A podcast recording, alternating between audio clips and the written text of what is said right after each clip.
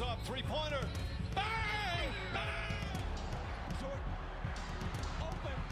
Chicago with the lead.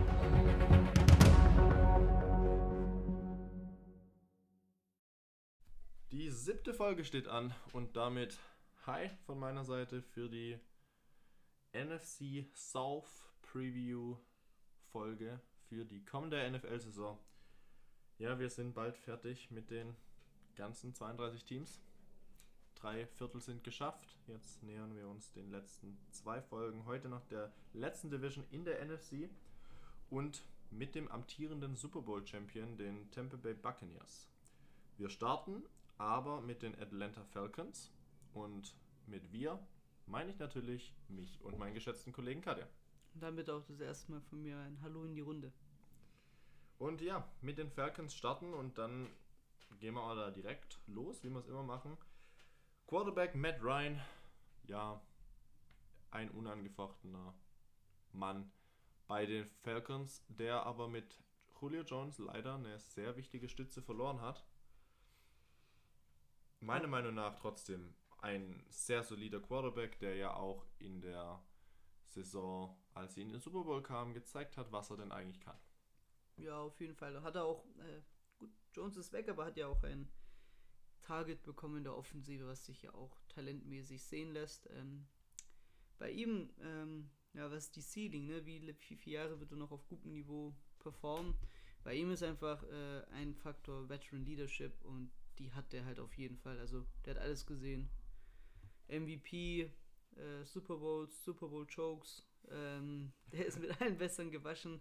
Und bei den Falcons ist ja ganz viel Neues eigentlich da dieses Jahr. Auch coachingmäßig äh, werden wir dieses Jahr wahrscheinlich äh, viel bessere Automatismen sehen als letztes Jahr, wo es ja drunter und drüber ging teilweise, ne? Vor allem zu Beginn der Saison. Deswegen hat man ja da auch geschaut, dass man was ändert.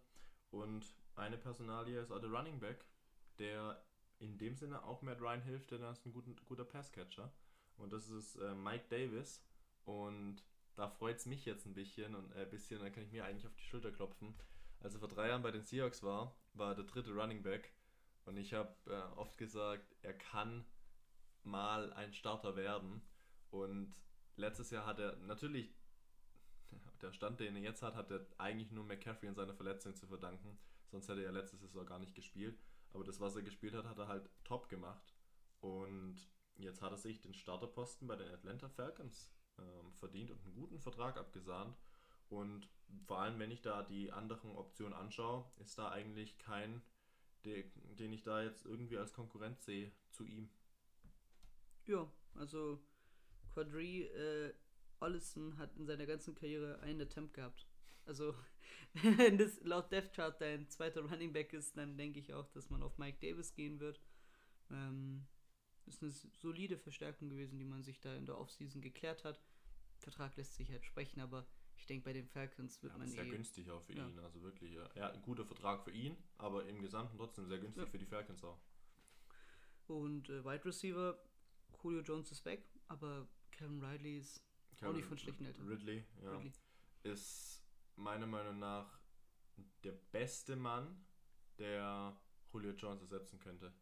Ähm, er hat ja letzte Saison schon gezeigt, wenn Julio Jones verletzt war, wie stark er eigentlich war. Äh, 1300 Yards, also sind die fünf meisten der Liga. Und, Und- jetzt deshalb noch, was ich noch sagen will, davon die meisten, also wirklich, er hatte glaube sieben Spiele über 100 oder noch mehr sogar, aber die hat er eigentlich alle nur geholt, wenn Julio Jones nicht gespielt hat. Ähm, das zeigt natürlich, dass er, wenn er der Receiver Nummer 1 ist, perfekt macht. Ja, und ähm, deswegen bin ich mal gespannt. Äh, over under 1500 Yards. Wir müssen halt mit einbeziehen, wir haben ein neues äh, mehr, Spiel mehr. Äh, das, ich würde sagen über äh, 1500, aber halt wahrscheinlich auch knapp. Also da ist die Marke schwierig oder, ja, stramm gesetzt. Ich würde tatsächlich aber glaube sagen drüber, weil sie halt wirklich ein Spiel mehr haben. Äh, letzte Saison schon gezeigt, was er kann. Ich glaube, er kann eigentlich nur noch besser werden. Ich glaube, schlechter wird es normalerweise nicht. Ist jetzt perfekt in seiner Prime alterstechnisch, ne? Auf jeden Fall. Und er hat halt jetzt wirklich auch John, ähm, Matt Ryans Augen für sich jetzt. Vor allem die Reads gehen halt hauptsächlich jetzt über ihn. Russell Gage ist der zweite, guter Zweiter. Ja, aber dann hört es halt auf. Olamid äh, Zaccheaus, sorry, ähm, der nominell dritte Wide Receiver. Wide Receiver ist da die Gruppe sehr schwach. Ähm, deswegen haben sie sich aber trotzdem in der ganzen Receiver-Class, in dem Titan mit Kyle Pitts natürlich verstärkt und so ein wahrscheinlich ein Jahrzehnte Titan-Talent im College jetzt geholt und das an Position Nummer 4 Ja, vier. im Draft. Ähm, der natürlich Nummer 1 Titan ist, ist ganz klar. Hayden Hurst, der trotzdem meiner Meinung nach sehr guter Titan ist, als Backup. Es ist ein gutes Titan-Duo. Bei den Receivern fehlt es ein bisschen, deswegen kann man sagen, man hat drei Stück mit Ridley, Gage und ähm, Pitts. Da sehe ich aber trotzdem Ridley ganz klar Nummer 1. Ähm, vor allem eben, weil er Wide Receiver ist und dann natürlich noch mehr Routen läuft, die auch teilweise für weitere Bälle eben gut sind und er hat den Speed dafür. Kann Pitts eventuell äh, in der Conversation als bester Offensiv-Rookie des Jahres sein? Mm, Kann. Ich sehe aber drei Leute vor, vor ihm und äh, das sind die, drei, die zwei ersten Running Backs mit Harris und ähm, ähm, Etienne. Etienne. Genau, ich war gerade bei Elliott irgendwie. mit äh, Harris und Etienne.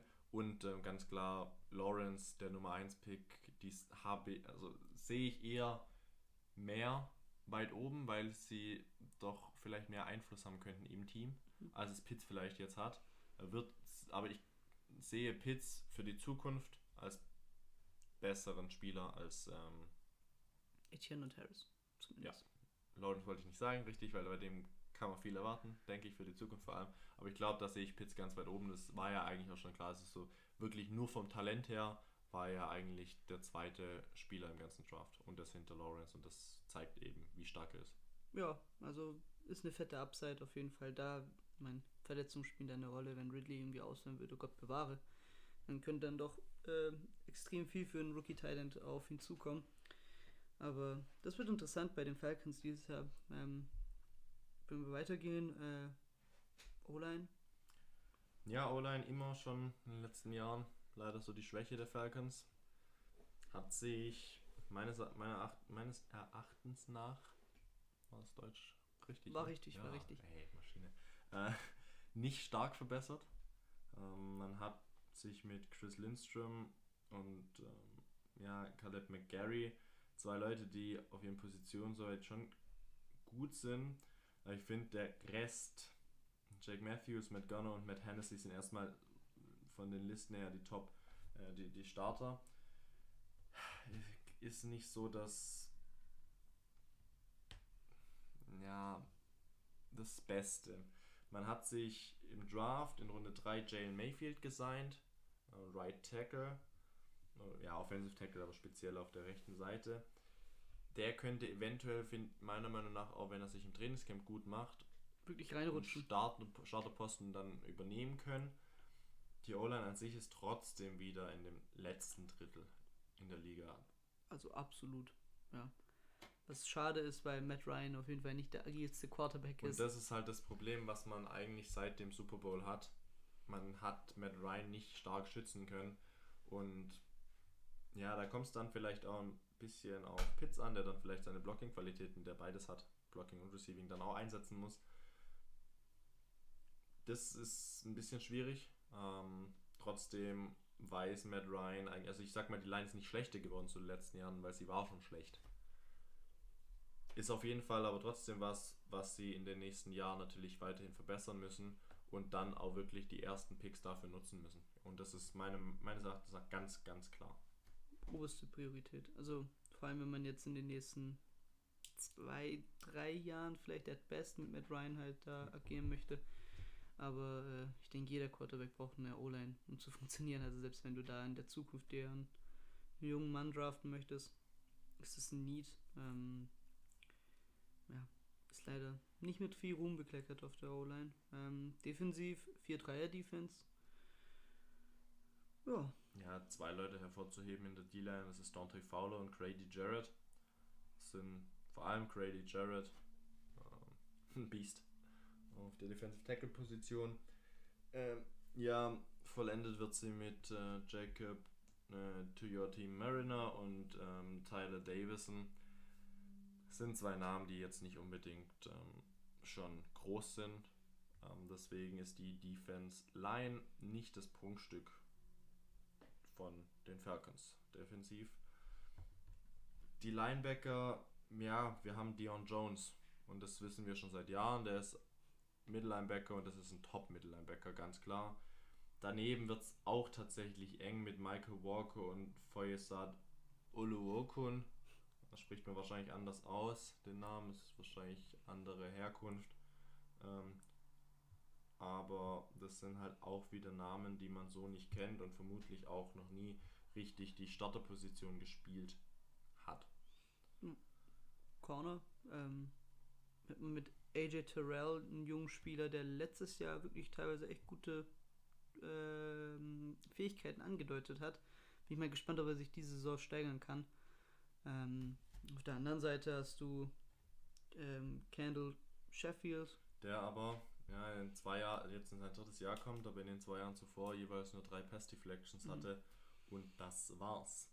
Und das ist als Cornerback jetzt null Interceptions. Ja, nicht das, nicht das Beste und das war auch schon wieder klar. Und es wird mit, der Safe, mit, den, mit den Safeties nicht unbedingt besser mit Richie Grant und ähm, Darren Harmon. Ja, die Defense gehört mit den Lions ganz, ganz, ganz weit unten hin. Ja, und äh, bei der Kombi aus einer nicht existierenden O-Line, einigermaßen guten Receivern, eigentlich bis sehr guten Receivern und einer grauenhaften Defense äh, kann man sich ja ungefähr denken. Und einen guten Kicker mit Young Ja, Ko. das stimmt. Aber ich glaube, der kann jetzt auch nicht unbedingt sagen, er kickt für 90 Yards, wenn sie den Ball an der, 20, an der eigenen 20 haben. Hat auch äh, All-Time einen der besten Namen in der Ja, Liga. tatsächlich, Ja, nach, ja. nach seinem Ficken. Ja, also. ja. Das Team ist, wir hatten es ja auch schon angesprochen, eher weniger gut, um das nett auszudrücken. Und deswegen ist da auch meiner Meinung nach für die kommende Saison nicht viel zu holen, außer sich einfach nur eine gute Ausgangslage zu holen für die kommende Saison, die dann folgt, ähm, was dann den Draft natürlich betrifft und einfach auch ein paar Connections untereinander, weil das Team ist sehr, sehr jung. Ja. Also Man hat gewisse Key-Positionen, denke ich, sind halt ein bisschen älter besetzt. Dion Jones defensiv zum Beispiel und eben Matt Ryan offensiv. Der Rest ist tatsächlich sehr, einfach wirklich sehr jung und es ist eines der jüngsten Teams. Denkst du, Dion Jones wird noch über die nächsten drei Jahre bei den Falcons bleiben? Ja, ich will halt vielleicht schon noch was gewinnen. Hm. Das ist, man hatte die Chance gehabt, haben sie es dann doch selber verkackt. Hm, Ist halt auch schwierig, einen Mann wie ihn zu holen, der halt wirklich teuer ist. Da brauchst du wirklich ein Team, was das Geld dann hat und sagt, wir sind nur einen guten Linebacker entfernt, wo die Defense halt vielleicht noch fehlt. Und das ist halt schwierig vorherzusagen, weil das ändert sich jährlich. Die Raiders waren dabei bei deiner Beschreibung bis zu dem Punkt, als du gesagt hast, wir sind nur ein, äh, das Team ist nur ein Linebacker davon entfernt. Aber Geld ist da. Geld wäre Need da. ist auch da. Need war auf jeden Fall auch da. Ähm, aber ein Linebacker ist man tatsächlich noch nicht entfernt. Äh, ja. Nee, deswegen, das ist also über die Zukunft der Spieler bei den Falcons jetzt Aussagen zu machen, finde ich auch ein bisschen ja, ist schwer Ganz schwierig. und äh, auch nicht unbedingt jetzt das, was die Franchise vermutlich will, weil die Franchise will eigentlich jetzt jung mit jungen Spielern aufbauen, klar, paar ältere als erfahrene drin haben. Was mit Matt Ryan ist, weiß man auch nicht, wie lange er jetzt noch da spielt. Da sind viele Fragezeichen und ein paar Ausrufezeichen, die aber halt eher negativ für negatives ähm, Punkten. Zumindest kurzfristig. Ja, in dieser Saison Ja. jetzt. Ähm, deswegen sehe ich die Falcons für einen guten Pick bereit. Se- Sehr, sehr gut formuliert. Und äh, record-wise äh, bedeutet das dann in deinen Büchern? Ja, erstmal Vierter in der Division. Ja. Und Das ist für mich ganz klar. Und ja, dann in dem Fall ein 5 zu 12, ein 4 zu 13. Ich gehe Hm, mit was 5 zu überlege 12 ich? sogar, da tendiere ich eher hin. Mm. Ja, gib mir ein, ich, ich bleib bei einem 4-13. Ähm, du bist bei einem 5 zu 12, damit aber bei dir wahrscheinlich auch äh, letzte der Division, denke ich. Ja, absolut. Und mit dem Rekord kandidieren sie dann doch mit vielen anderen Teams, die wir ja schon so predicted hatten, um gute Picks dann. Ähm, wird vor allem in dieser Division auf jeden Fall kein Land sehen. Das ist auch, Ja. dass du hast auf jeden Fall vier Niederlagen normalerweise vorprogrammiert. Gegen welches Team sie in der Division noch eventuell Zeit, oder nicht Zeit, sondern Siege hätten, ähm, das wären die Carolina Panthers. Und die mit einem neuen Quarterback in die Saison starten. Und eins der interessantesten Teams wahrscheinlich, die wir so mit in der Liga haben. ja, und das ist vor allem Sam Darnolds ähm, Verschulden in dem Sinne, obwohl das Team trotzdem noch darauf beharrt, Sean Watson zu haben oder haben zu wollen. Und ich bin ein Believer, also ich, ich, ich sag das ja jedes Mal, also bin jetzt nicht so krass wie dein Bruder, aber Sam Donald ist ein guter Quarterback. Er ist es. Also zumindest hat er das Potenzial dazu. Und ich finde dieses Mal da wirklich eine Situation, wo er es zeigen kann. Bei den Jets ging halt auch gar nichts in den letzten Jahren. Ähm, die Frage ist halt, wie gut macht er sich? Weil ich denke, wenn du die Chance hast, einen sehr, sehr guten, einen Top 3, Top 5 Quarterback in Deshaun Watson zu erholen, äh, zu ertraden, machst du das, wenn dein Spieler, wenn dein Quarterback in Sam Darnold vielleicht Top 15 ist? Das ist halt die Frage. Und ich denke, wenn er in die Region reinkommt, wären die Panthers vielleicht geneigt zu sagen, okay, das sind vielleicht zu viele Assets. Also das Gute, das Gute ist für die Panthers, dass sie den Trade jetzt noch nicht gemacht haben, dass sie schauen können, wie stark ist Sam Darnold bei den Panthers. Ja. Mit den Personalien, die, ja, die wir eben gleich vorlesen werden, die deutlich besser sind als bei den äh, Jets. Und ähm, wenn er wirklich das zeigt, was die Panthers sich erwartet hatten, dann werden sie wahrscheinlich auch nicht mehr so heiß auf einen Sean Watson Trade sein, weil sie wissen, wie, wie hoch der Wert ist und wie viel sie bieten da müssen dafür. ja, also ähm, ich, ich könnte mir vorstellen, dass ähm, Sam Donald ein ähnliches, ähnliches Bounceback hier haben könnte wie Derek Carr letztes Jahr. Also ähm, dass es wirklich sehr gut funktionieren könnte. Vor allem Bounce back, inwiefern? Sam Darnold Also er war noch nie zu weit Saison vorne, natürlich, ähm, aber zumindest zu der, zu dem Ruf, den er hatte, dass er wirklich halt ein, ein gutes Talent ist, was man sagen könnte, leidet unter der Situation in, bei den Jets. Ähm, dass man da wirklich jetzt sagen kann, okay, er ruft das ab, was er eigentlich versprochen hatte, als er aus dem College rauskam. Vor allem in der Sophomore-Season, wo viele gehypt waren. Denn Tatsache, ich denke, du hast gesagt, das Team ist besser äh, als das, was hatte. Ich denke, wenn du den Running Back himself einfach nennst, ist es besser als alles, was er bei den Jets je hatte, neben sich. Und da stimme ich dir zu mit Christian McCaffrey, den besten Running Back der Liga. All around. Ja. Ähm, ist das allein schon für sein Passspiel, weil das ist mit Alvin Kamara, der nachher auch noch kommt, der beste Passcatcher als Running Back, den es gibt. Und es hilft ihm natürlich so krass, auch Darnold, weil er dann weiß, er hat sichere, einfache Pässe, die er ihm werfen kann und es pa passiert halt immer irgendwas Positives, wenn, wenn McCaffrey den Ball in der Hand hat. Und man hat sich zwar im Draft Jabba Hubbard geholt, das ist aber einfach nur, falls McCaffrey mal nicht kann, wenn er jetzt zehnmal hintereinander gelaufen ist und eine Pause braucht oder halt einfach kleine Verletzungen vielleicht sind, wo er mal in dem Spiel dann vielleicht ein Quarter pausieren muss oder so. Dafür ist Jabba Hubbard da. Er wird ihn nicht gefährden und das ist Fakt. Punkt. Wen Sam Darnold da hat, den er schon kennt, mit dem er schon zusammen gespielt hat, Robbie, Robbie, Robbie Anderson, Anderson. der bei den Jets Nummer 1 Receiver war, mit dem er gut klarkam. Ja, also hat ja im Prinzip ähm, zwei Wide Receiver, die schon 1000 Yards Saisons hatten. Ähm, neben DJ Moore noch. DJ Moore hat in den letzten zwei Saisons die fünf meisten Receiving Yards von allen, die es gibt. Und es, wenn wir jetzt, wenn wir da jetzt schauen, es gibt Adams, Dix, Allen, Hopkins. Da sind wir schon bei vier und es gibt ja noch viele weitere und er ist an fünf äh, von den Yards, was natürlich sehr krass ist. Er ge- geht immer so ein bisschen unterm Radar. Zweimal circa 1300 Yards gehabt und das eben mit Quarterbacks, die nicht so stark sind. Und das ist dann auf jeden Fall wieder ein Zeichen dafür, dass Sam, unter Sam Darnold die Stats der Receiver auch noch besser werden können. Denn man hat sich im Draft Terrace Marshall gedraftet und man hat sich David Moore gesigned, der als vierter Receiver hier ein bombenfit ist.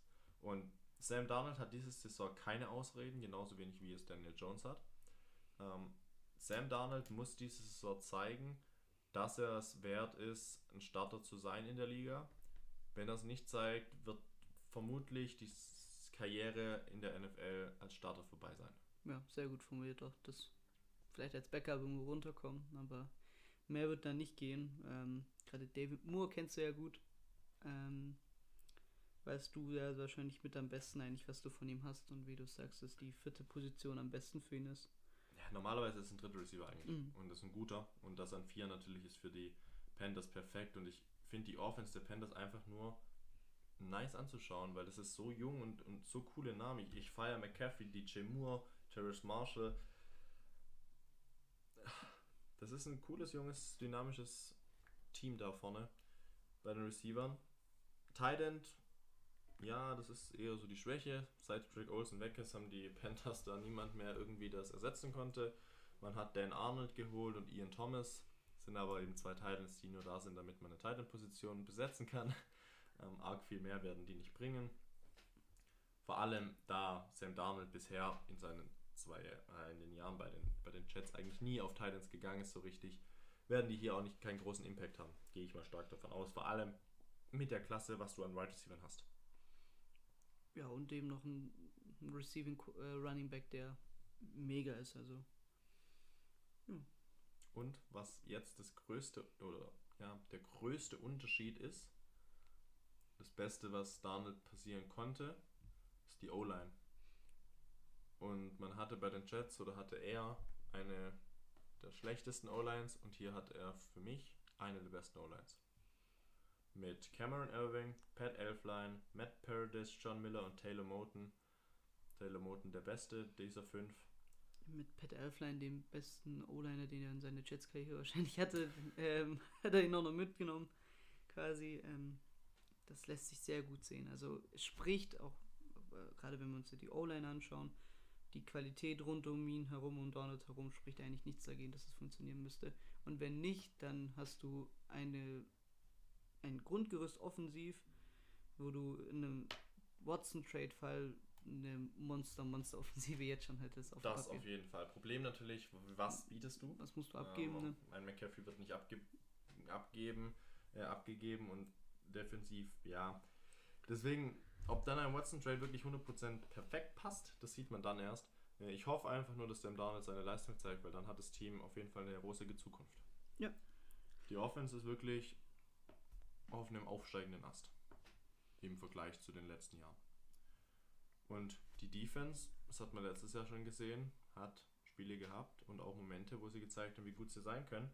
Eine 4-3er-Defense und da hat man jetzt eigentlich schon ja, den Namen, den man in der Offseason zu sich geholt hat und das ist Hazen Reddick, der letzte Saison 12,5 Sacks hatte. Sechs Forced Fumbles. Einmal Vierter, einmal Zweiter der Liga damit. Von den Arizona Cardinals hast du dir hier einen Defensive End geholt, der neben Brian Burns und äh, Cross Maters, der als Backup immer noch da ist, von dem ich natürlich sehr viel halte als Rookie. Ähm, auch seine Ges Geschichte, die kann, gerne mal angehört werden von Yeto Cross Maters, was er wirklich äh, durchgemacht hat. Es geht äh, sehr bewegende Geschichte. Mm, Zum Team zurück zur O-Line, äh, zur D-Line. Als Tackles hast du noch mit Derek Brown ein Monster und mit Bravian Roy ähm, noch einen, der die O-Line, äh, die D-Line, der die D-Line nicht nur ausfüllt, sondern auch noch verstärkt. Und das ist eine, wirklich vor allem Brian Burns, der so viel spielen kann. Hm. Ist auch erst 23, letzte Saison 9-6 gehabt, drei Forced Fumbles. Ja, der Junge gefällt mir und das Team geht hier eigentlich genauso gut weiter, wie es in der Offense aufgehört hat. Jung, dynamisch und wirklich mit viel Potenzial. kann man nichts hinzufügen. Also ist da wirklich alles abge, abge, abgehakt, dass man da ein Lobeshymnen eigentlich nur rausholen kann. Linebacker sind ja gut bis solide, würde ich sagen. Mit äh, Denzel äh, Perryman hat man sich in dem Sinne auch verstärkt, der vier Jahre zuvor oder insgesamt sechs Jahre bei den ja, San, äh, San, äh, San Diego Chargers beziehungsweise jetzt LA Chargers war. Ist ein sehr guter, erfahrener Linebacker, in dem Sinne sehr gut für die Panthers. Und ausgefüllt wird es mit dem Weakside Linebacker Shaq Thompson, der nun, und das sind halt schon die Älteren der, der Defense mit 27 oder 28 Jahren, was auch halt so ein Zeichen ist, wie krass es ist. Shaq Thompson ja schon jetzt die mm, siebte Saison bei den Panthers und war immer eigentlich der Starter neben Luke Kuechly. Er weiß, wie es zu spielen ist, hat sich davon natürlich viel abschauen können. Und als dritten hast du mit Jermaine Carter und jetzt, ja, wobei den Spieler nicht nachher, ähm, hast du den dritten Starter, also das Linebacker, den Linebacker-Core gut vermischt. Nachher hast du noch einen Spieler, der eigentlich alles spielen kann in der Defense, der auch die Linebacker-Position noch verbessern kann. Und das liest sich auf jeden Fall richtig schön. Und es geht eigentlich tatsächlich nur besser weiter. Ja, also vom Cornerback das Duo macht jetzt schon Bock. Also Dante Jackson mit JC Horn zu kombinieren. Dante Jackson kurz für mich ein ähm, erweiterter oder je nachdem, da muss ich mir noch ein bisschen was anschauen. Top 10 Cornerback.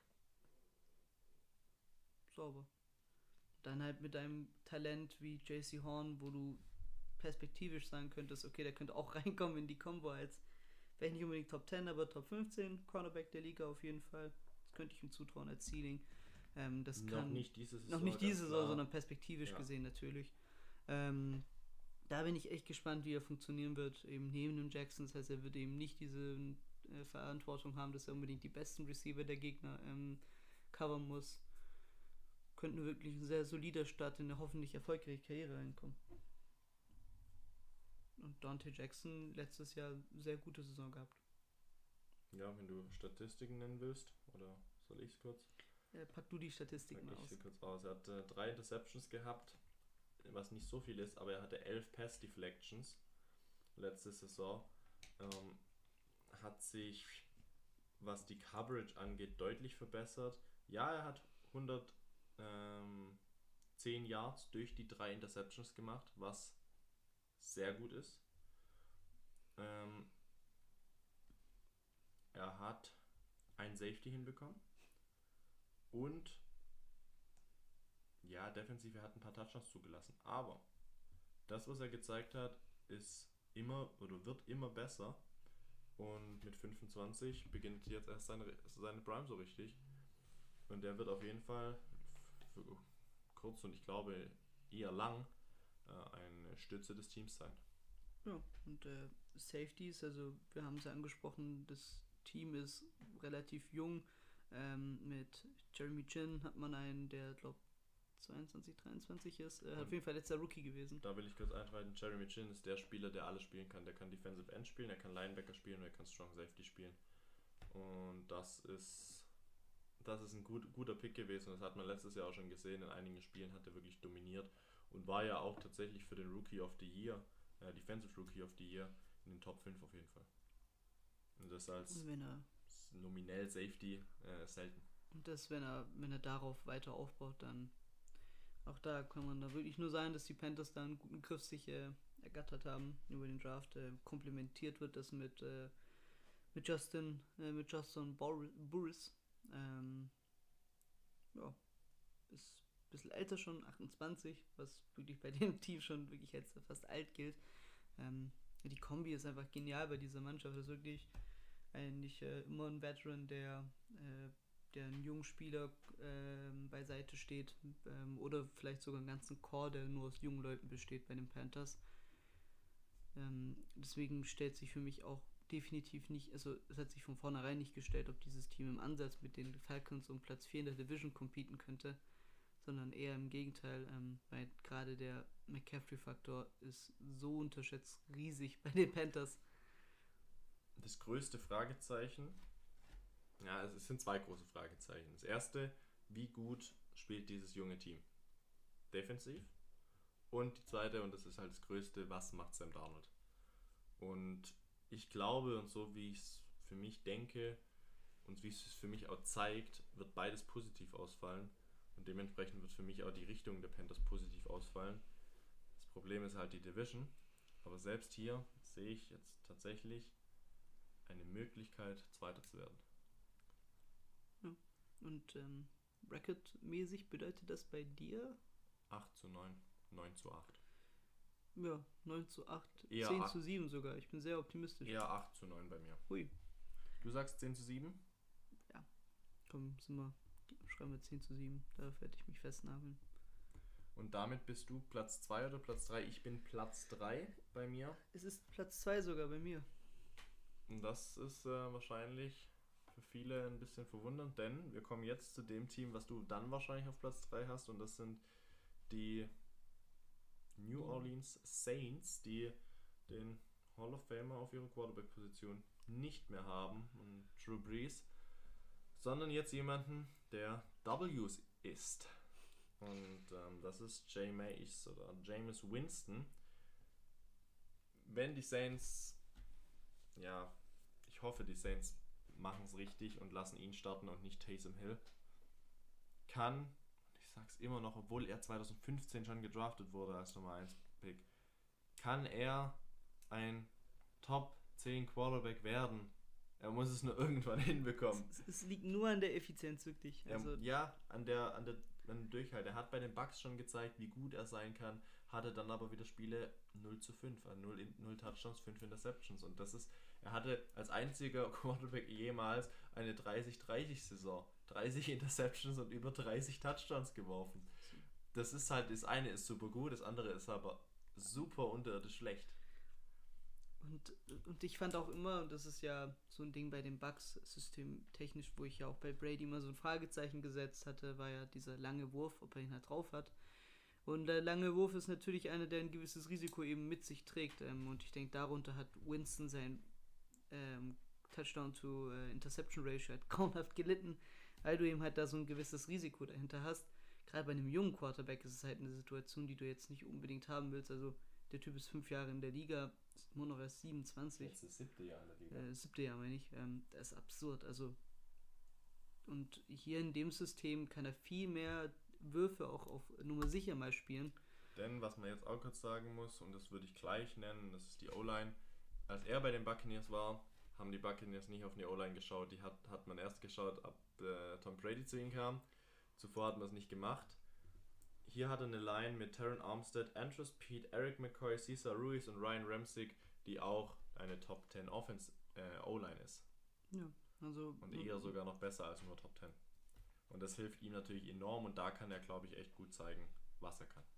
und mit äh, Alvin Kamara hat er ein potenzielles Target, das äh, ja wie gesagt diese Sicherheit ihm einfach immer auch gibt. Alvin Kamara hat in seinen jetzt drei Jahren, lass mich nicht lügen, wie viele Jahre ist er in der NFL? Vier Jahre, die er gespielt hat, ähm, hat er von dem Receiving 81, 81, 81 und 83 Pässe gefangen. Targets 100, 105, 97, 107. Das ist äh, sicher wie eine Lebensversicherung. Also das lässt sich sehr gut sehen bei ihm. Ähm, und gerade war auch in den letzten letzten Jahr Und das, das hatte Winston auch noch nie. ja, so, so ein sicheres Target.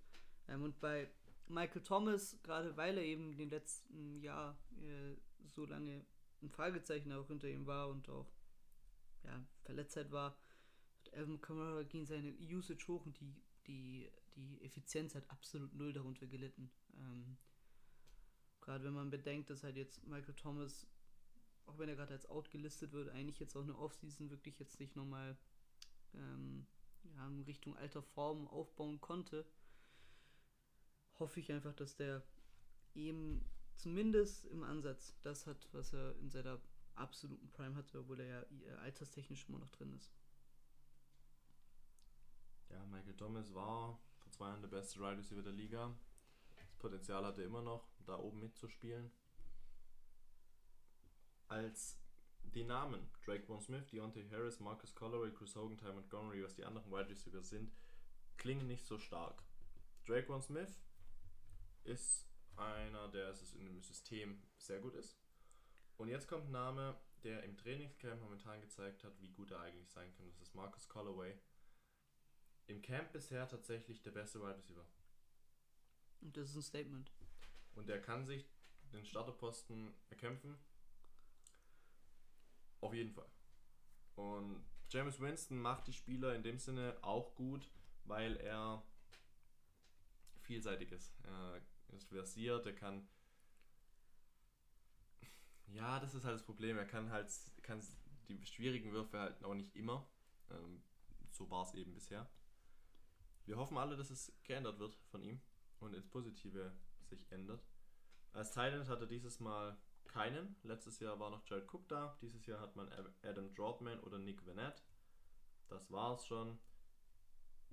Eigentlich wie bei den Panthers, nur dass man niemanden auf der Thailand-Position hat. Der Unterschied, James Winston ist damals doch auch gerne auf den Titans gegangen. Damals noch Cameron Braid bei ihm, der bei ihm tatsächlich auch ein sehr guter Wide Receiver war. Der äh, Titan war, der neben Mike Evans eigentlich seine Nummer 2 Anspielstation war. Ja. ist immer so schön, dass du alles einfach ab abrasierst und dich dann einfach nur zustimmen musst. das ist das, äh, das ist das Tolle. Ähm, O-Line haben wir ja abgehakt, also ist wirklich, wie gesagt, die bestmögliche Situation, in der Winston hätte sein können. Und defensiv war das Team ja letztes Jahr auch nicht von schlechten Eltern. Die Defense ist in den letzten Jahren sehr gut gewesen. Dieses Jahr wird leider meiner Meinung nach ein bisschen schlechter. Man hat doch einen starken, ja, starke Niederlage hinnehmen müssen mit Henderson in der D-Line als Defensive Tackle. Man hat aber immer noch seine zwei Defensive Ends in Cameron Jordan und Marcus Davenport. Die Defensive Tackles sind nicht die besten mit äh, Tuttle und Roach. Aber Davenport, ich hoffe, irgendwann, man hat für ihn so viel gegeben im Draft und er hat es halt immer noch nicht hinbekommen, es umzusetzen. Das ist echt schade vor allem neben Cameron Jordan kann er so viel lernen. Man hat noch äh, Tano Passagnon, der von den ähm, Chiefs kommt. Der auch keiner schlechter ist. Ja, die D-Line ist nicht das Beste, aber auch so ein, äh, der, der Druck wird eben durch, durch Außen ähm, ja, gebracht zum, zum Quarterback. Hm.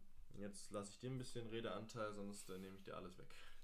Ja, ähm, eine Frage, eine Personalie, bei der ich mir eine Frage gestellt habe, mache ich so einen etwas größeren Sprung, also über die äh, Linebacker und ähm, Cornerbacks hinweg. Äh, Malcolm Jenkins, was hatte noch im Tank? Ähm, vor drei, vier Jahren noch Pro Bowler gewesen. Ähm, hat den, ich nenne es mal, gewünschten Impact, den man vielleicht auf Saints Seite hatte, nicht komplett bringen können. Ähm, neben ihn hast du mit äh, Marcus Williams mhm. ein, der ein für immer im Gedächtnis bleibendes Play gemacht hat. Und das ist das äh, Minnesota Miracle. Leider diesmal negativ, aber trotzdem im Gesamten ein sehr guter Free Safety. Da bin ich gespannt, also ähm, ob das, also wie, ja, die Kombi eigentlich war letzt, in den letzten Jahren gar nicht schlecht, aber es ist halt nicht das, was, was ich auf dem Papier als äh, Jenkins Trade, äh, das Signing, was ein Trade oder was ein Signing? Glaube, Signing das Signing von den Eagles, ähm, als ich, da, da, dachte ich eher, dass das schon Top-Tier sein könnte, das Du in der Liga. Ähm, Cornerbacks, ja, äh, Patrick Robinson und Marshawn Lattimore. Seid jetzt nicht unbedingt, äh, ja, haut mich jetzt nicht absolut vom Hocker. Also Marshawn Lattimore ist ein Top 10 äh, ja, Cornerback. Und ich sehe auch nicht Patrick Robinson als ersten Cornerback, sondern ich sehe CJ Garton Johnson als zweiten Cornerback. Den ich tatsächlich deutlich vor Robinson sehe. Und dann finde ich das, Titan, äh, das Cornerback-Duo tatsächlich sehr gut. Sehr gut sogar. Ja, ich hätte also wenn ich es ranken müsste, wäre es wahrscheinlich irgendwo in der Mitte in der Liga gewesen. Ähm, absolut schlecht, so wie die Raiders zu Beginn der Offseason waren, das ist nicht gewesen. Ähm, aber ja, äh, erklär mal deinen Pick, also warum du starting-technisch da anders denkst? Äh, CJ Gardner Johnson hat äh, in den ja, hat bisher statistisch von Interceptions nicht so viel gebracht, aber er hatte letztes Jahr, und jetzt kommt eine entscheidende Zahl, 13 Pass Deflections. Allein letzte Saison gehabt und das sind natürlich Zahlen, die nicht mal super, äh, super Cornerbacks haben. Und du siehst natürlich, er wird oft angeworfen, aber er kommt immer den Ball weg. Er hat letzt, also er hat sich auch in den letzten, war jetzt zwei Jahre eben da, hat sich natürlich nur zwei Interceptions äh, einfangen können, aber er hatte in der ersten Saison 8 Pass Deflections, in der zweiten Saison 13 Pass Deflections. Es geht einfach nur nach oben und das, was er für mich gezeigt hat, ist ein super junger Corner, äh, Cornerback, den ich mir halt damals im Draft bei den Seahawks gewünscht hätte. 2019 Viertrunden-Pick tatsächlich nur. Er war echt im, er war weit hinten gerankt. Ist aber ein Name, den ich da schon beobachtet hatte und er hat es in, in der NFL für mich eigentlich weit, weitestgehend gezeigt, dass er sich dahingehend noch verbessern kann und das hat er meiner Meinung nach auch so verdient, dass er jetzt einen Starterposten kriegt, um es da eben noch weiter zu verbessern und zu festigen, dass er eine gute Nummer 2 Cornerback ähm, Altern ja nicht Alternative, gute Nummer 2 Cornerback Option ist der Saints eben neben Marshall Lattimore. Okay. Ähm, dann zu den Linebackern. Da hat man, finde ich, ein sehr interessantes Trio ähm, mit Quan Alexander, mit dem Mario Davis, äh, zwei Pro Bowler sogar, mit dem Mario Davis ähm, ein Spieler, der äh, First Team All Pro war. Und eben jetzt ein, ähm, der frisch dazugekommen ist, und zwar sehr jung. Ähm, Pete Werner, äh, zweite Runde, insgesamt der 60. Pick. Ja, das ist was, äh, wo die Konstellation natürlich wie gemacht ist für einen jungen Linebacker, um da reinzustoßen. Wenn Werner das bringt, was sie erwarten, und das, wir haben wahrscheinlich hohe Erwartungen, wenn sie ihn da picken, dann kann das ein sehr, sehr gutes Linebacker-Trio sein, denn der Mario Davis, und das jetzt ein Take vermerken, ist Top 3 underratedste Linebacker der Liga. Das wird sich ab der Saison ändern, meinst du? Irgend, der er zeigt, für mich ist er, ist er nicht mehr underrated, für mich gehört er zu den Top-Leuten. Es ist einfach nur für die Allgemeinheit so, dass man nie über den Mario Davis redet, wenn man über gute äh, Linebacker redet. Über, über die Top-Linebacker. Natürlich ist er jetzt nicht auf dem Level wie ein Fred Warner, ein, ein ähm, Leonard, ein Wagner, auch vielleicht nicht wie ein Kendricks, aber er ist weit oben und man muss auf jeden Fall, er hat es auf jeden Fall verdient, dass man ein bisschen mehr über ihn redet. Äh, und man redet natürlich eigentlich nur über Spieler, die gut sind. Und ähm, das ist er meiner Meinung nach. Deswegen, irgend, ich, hoffe auch, dass es vielleicht nach dem Jahr dann endlich auch in der, ja, in den Medien dann so ist, dass er eben in den Top, äh, zu den, zu den Top-Spielern auf seiner Position gehört. Ja, dann ein Kicker, den ich persönlich per Fantasy sehr, sehr mag, Will Lutz. Ähm, ja, Gute Anekdote. gute Anekdote, ja. aber er hat, er hat ein Dings, äh, das finde ich interessante Metrik. Expected Percentage. 98,3 Prozent. Ja, ein solider Kicker. Ähm, Das drittmeiste der Liga. halt, müsste halt vorkommen. Ja. Du siehst das Team, wenn du sagst, als Dritter nicht so stark, wie sie in den letzten Jahren waren, denn letzte Saison waren sie Platz 2 in der NFC Ja, und Platz 1 in der Division. äh, mit einem Rekord von, und jetzt kurz einen Moment, 12 zu 4 und 6 zu 0 in der Division. Ja, vor allem die Buccaneers wirklich äh, äh, Dominiert zweimal. dominiert zweimal. Ähm, in den Playoffs war der Spieß dann umgedreht. Ähm, ja, dieses Jahr wird schwierig. Ähm, ich tippe das Team aber jetzt nicht unbedingt äh, in die, Bedeutsamlo in die Bedeutsamlosigkeit rein. Äh, das wird wahrscheinlich 9, 8, 8, 9. Also da, wo du die Panthers siehst, da Ich will mich kurz sie. noch verbessern. Ich hatte vorhin gesagt Henderson, es war Hendrickson, heißt der, den man als Defensive Tackle vermisst, der bei den Bengals gelandet ist. Deswegen, weil ich gerade noch äh, aufzählen wollte, was man denn eigentlich vermisst im Team oder was im, zuletzt im Jahr vielleicht verschlechtert wurde. Das ist einmal die Position. Und arg viel mehr sehe ich gar nicht als Verschlechterung. Weil ich. Und die Titan-Position, okay. Und die Titan-Position. Aber es sind zwei. Man hat. Letztes Jahr hat man Michael Thomas nicht gehabt, der eigentlich fast immer die ganze Saison verletzt war. James Winston und, und Priest war letzte Saison auch nicht so der Topmann. James Winston kann genau das gleiche Niveau spielen, auf jeden Fall. Deswegen sehe ich das Team gar nicht so viel schlechter. 12-4 war es. Es wird auf jeden Fall ein schlechterer Rekord sein. Ich hatte ja die Panthers nur auf 8-9, deshalb sehe ich die Saints da schon höher. Ähm, mit einem 10 zu 7. Mhm. Und du wahrscheinlich dann ein bisschen Und- schlechter. Ja, dann machen wir es äh, machen wir's so, dass ich dann auch 8, 9 schreibe. Ich war überlegen, ob ich vielleicht 9, 8 sage, aber machen wir 8, 9, dass das schön gespiegelt ist bei uns. Ähm, und dann tatsächlich einen negativen Rekord für die Saints gab es seit einigen Jahren nicht mehr. Wahrscheinlich seit einigen Jahrzehnten gefühlt. so wie Breeze äh, abgegangen ist mit seiner Konstanz. Ähm, warum glaubst du, wora woran wird es vielleicht liegen? Auch an Winston oder glaubst du einfach nur, weil, weil arg viel mehr ist ja am Team jetzt nicht neu. Ich denke nicht an Winston seiner Qualität. Ich denke, das Team wird gerade gegen Ende der Saison wahrscheinlich sehr guten Football spielen. Ähm, ich denke einfach, dass es am Anfang ein bisschen Sand im Getriebe sein könnte. Ja, aber damit ja Ähm, wahrscheinlich keine Playoffs, oder? Ja, wahrscheinlich nicht. Ja, okay. Ähm, 9-8, wie gesagt, ist auch was, was ich denen zutraue. Ähm, die Line ist jetzt bisschen verschlechtert im Vergleich zur Vorsaison. Ähm, da mal gucken. Ja, gut. Dann gehen wir zum Super Bowl Champion. Ja, und die sind personaltechnisch eigentlich kaum bis gar nicht verändert. Also so etwas gab es Gab's. eigentlich noch nie in der, in der NFL-Geschichte, glaube ich. Das ist ein Team wirklich, äh, also Run It Back, ne, at at its best. Also so viele Spieler, die Paycuts äh, in Kauf genommen haben. 22 Starter des Super Bowls und alle Spieler hat man jetzt auch geresigned, gefranchise-tagged, einen neuen Vertrag gegeben, was auch immer. Man hat alle Spieler wieder. Und deswegen kann man da von, einem einge von einer eingespielten Truppe reden, die den Super Bowl gewonnen hat und einfach nur auf einer Welle schwebt. Und vor allem so wie sie also in die Playoffs reingekommen sind mit dem, was sie dann gespielt hatten, war das so stark. Und das ist das Krasse. Also eigentlich ist es ein Paradoxon, dass man so ein Team jetzt nicht äh, als absoluten äh, Kandidaten Nummer 1 aufnimmt. Ich glaube aber, das sind wir tatsächlich auch eher mh, eine, ja, zwei Leute, die es eher als Außenseiter sagen. Ähm, nicht Außenseiter. Hm, in der Minderheit. In der, genau, wir sind eigentlich in der- in der Minderheit. Ich glaube, die meisten werden sagen, der Top-Favorit sind die Buccaneers. Ja. Und das liegt nicht nur an Brady, sondern halt auch äh, wegen dem Team, weil es exakt gleich ist und letztes Jahr den Super Bowl gewonnen hat. Mit Brady natürlich in Kombination.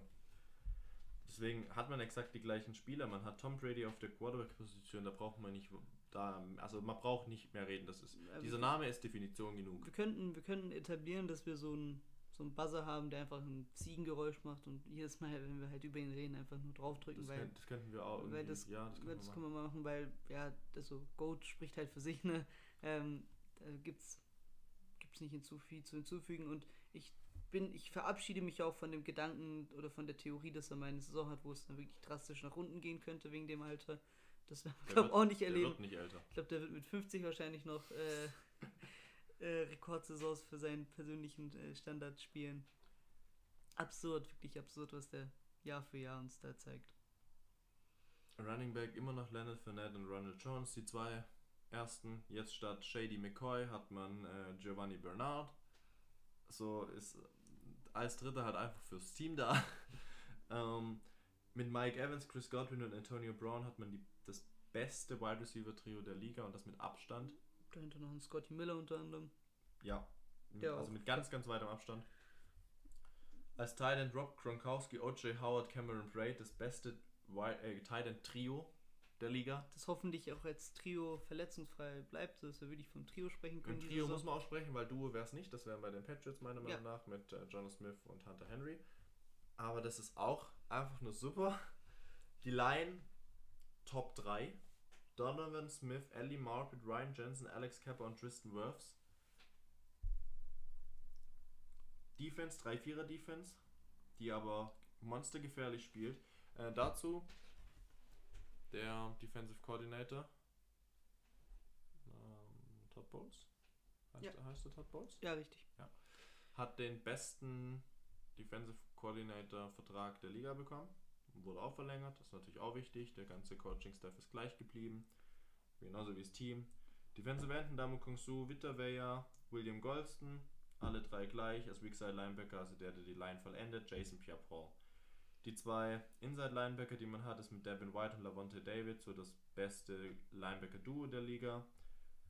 Und dann mit Shaquille Barrett noch ein von der Edge, der auf der Line steht und die Defense das Leben schwer macht. Äh, der, der, Der O-Line und dem Quarterback äh, das Leben schwer macht. Als Cornerbacks hat man immer noch Carlton Davis und Sean Murphy Bunting und das dritten Jamal äh, Dean. Und auf den Safety-Positionen mit Anthony, äh, An- Antoine Antoine. Winfield, der letzte Saison super gespielt hat und auch ganz klar den Vorzug vor Mike Edwards erhält. Als Strong Safety und als Free Safety Jordan Whitehead. Dieses Team ist einfach krank. Das ist so stacked, das ist, das ist ein Traum eigentlich. Das sehe ich allein nur vom Kader vor den Chiefs. Äh, und das sind für mich die zwei besten Kader, was die Starter angeht und eigentlich generell von der Liga.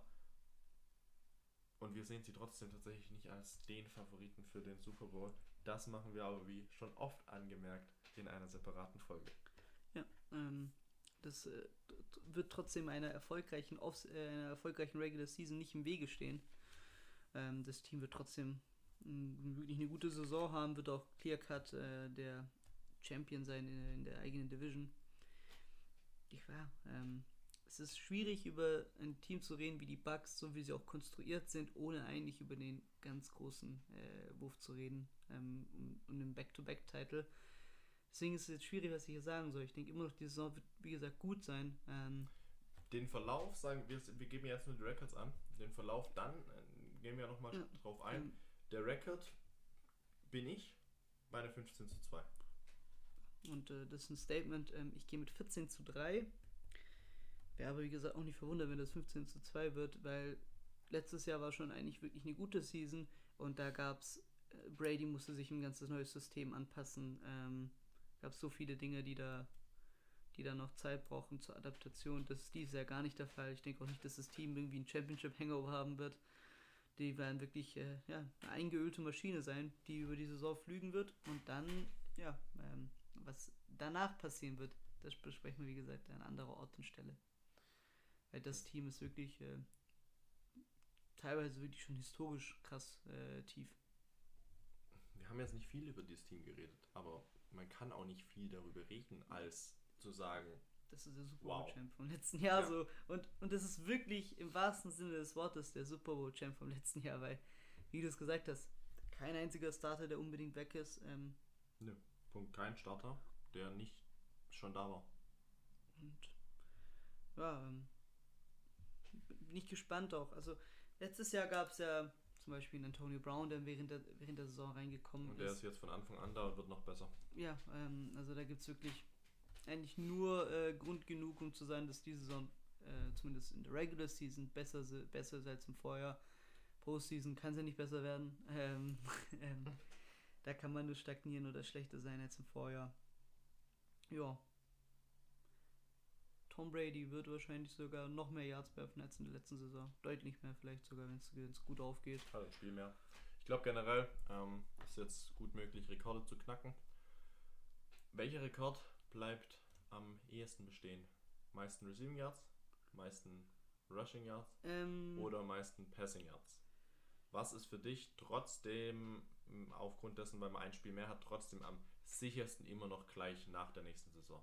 am meisten Receiving Yards. Ganz klar bin ich der gleichen Meinung. Calvin Johnson mit 1932 Yards um den Dreh rum. Ja. 32 stimmt, glaube ich, nicht 100%, aber so ungefähr. Das wird auch trotzdem niemand schaffen. Und das ist, zeigt dann natürlich nochmal mehr und dadurch noch kurz großen Respekt dafür. First Ballot Hall of Famer. Calvin Johnson für mich.